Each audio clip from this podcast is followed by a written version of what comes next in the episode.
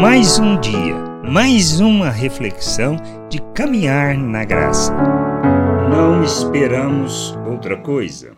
Como Pedro escreve em sua segunda carta, no capítulo 3, do versículo 11 ao 13, quanto à volta do Senhor. O que esperamos e como devemos viver.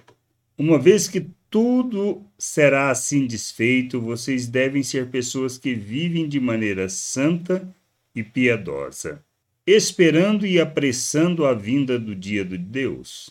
Por causa desse dia, os céus incendiados serão desfeitos e os elementos se derreterão pelo calor.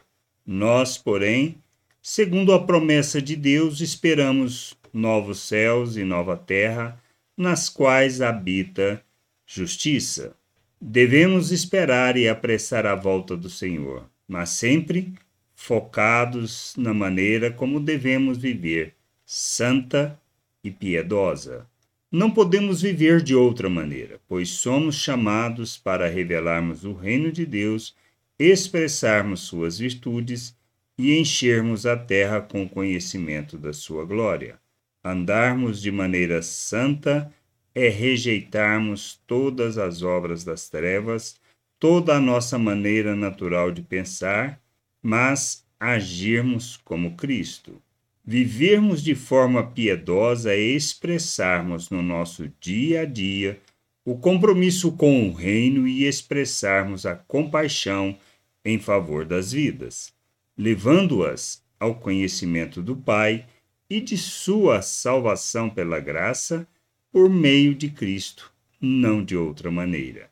Quando assim fazemos, estamos apressando a volta do Senhor e cumprindo o nosso papel neste mundo como cidadãos do reino do reino de Deus. Não esperamos outra coisa, mas a volta do Senhor. Por isso, a maneira como vivemos certo de que somos responsáveis por revelar a sua glória. Temos que andar de maneira santa e expressando o compromisso com o Pai e sua volta, revelando sua compaixão e amor ao mundo, que possamos entender e caminhar segundo a vontade do Pai, esperando a volta do Senhor e andando de maneira santa e piedosa. Graça e paz sobre a tua vida. Amém. Você acabou de ouvir uma reflexão de caminhar na graça.